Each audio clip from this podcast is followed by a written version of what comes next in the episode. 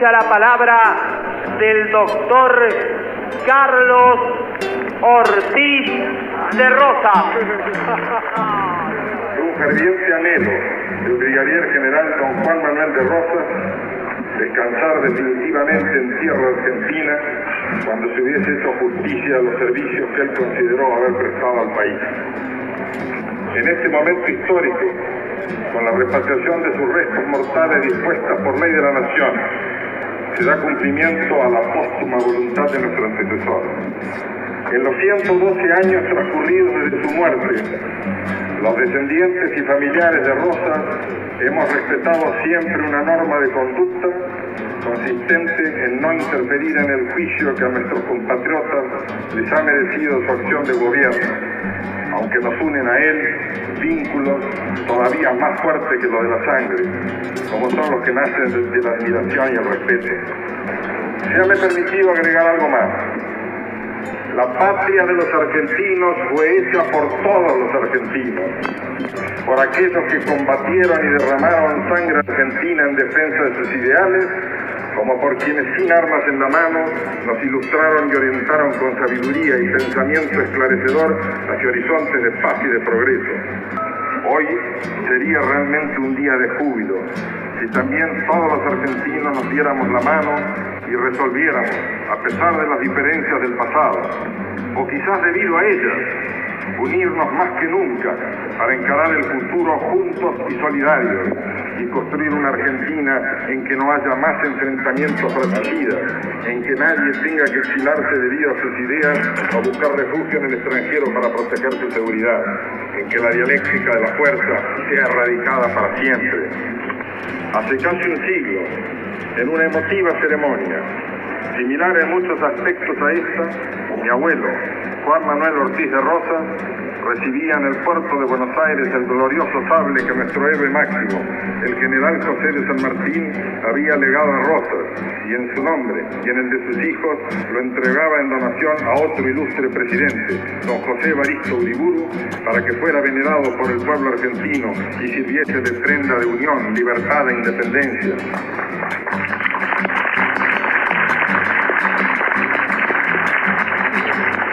Con eso, señor presidente, los mismos votos que formulamos también hoy los descendientes y familiares del brigadier general don Juan Manuel de Rosas, cuando finalmente llegan a la patria los restos de quien fuera destinatario de la mayor distinción otorgada por el Libertador de América.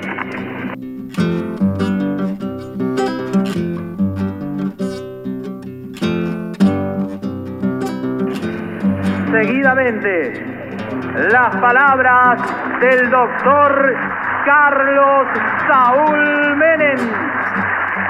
Al darle la bienvenida al brigadier general don Juan Manuel de Rosas, también estamos despidiendo a un país viejo, malgastado, anacrónico, absurdo. Estamos proclamando que ya no hay más tiempo ni lugar para el país donde fue motivo de muerte y persecución el pensar distinto. No se trata de lograr la unidad a palos o superficialmente. Nada de eso. Aspiramos a una auténtica y genuina unidad nacional. A mí no me preocupa la pasión por ver nacer una patria nueva. A mí lo que me preocupa es la furia por pretender anclarnos sobre un país viejo. Y es justamente esa pasión genuina la que hoy venimos a rescatar en la figura de don Juan Manuel de Rosas. Una pasión vital para defender nuestra soberanía y nuestra identidad como pueblo. Una pasión que por fin merece descansar en su suelo. No sería del todo ecuánime referirnos a él desde la perspectiva de quienes lo admiramos o compartieron sus luchas y sus ideales. Es preferible recordarlo desde aquellos que lo combatieron, desde quienes se ubicaron en la vereda de enfrente.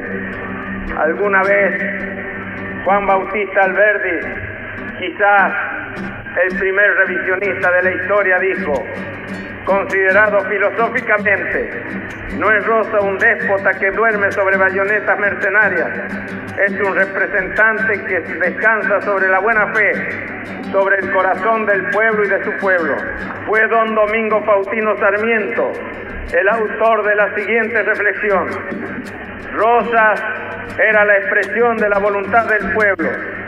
No todo era terror, no todo era superchería. Verdadero entusiasmo era el de millares de hombres que lo proclamaban uno de los más grandes americanos. Fue nada más ni nada menos quien lo derrocó, el general Urquiza, el encargado de señalar.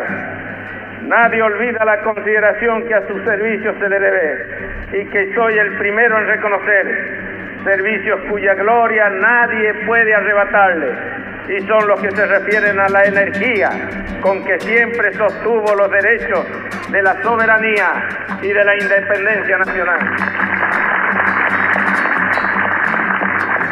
Y fue el propio padre de la patria, el general don José de San Martín, quien le legó su sable afirmando que era, como una prueba de satisfacción que como argentino he tenido, al ver con la firmeza con que ha sentido el honor de la República y lo ha sostenido también contra las injustas pretensiones de los extranjeros que trataban de humillarla.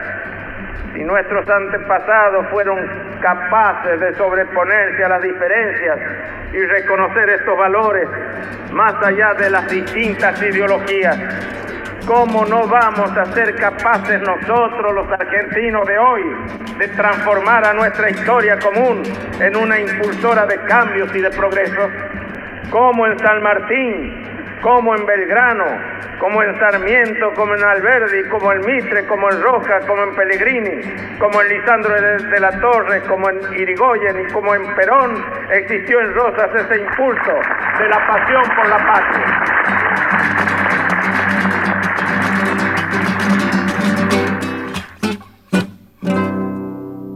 Contenidos y memoria histórica. Radio Nacional.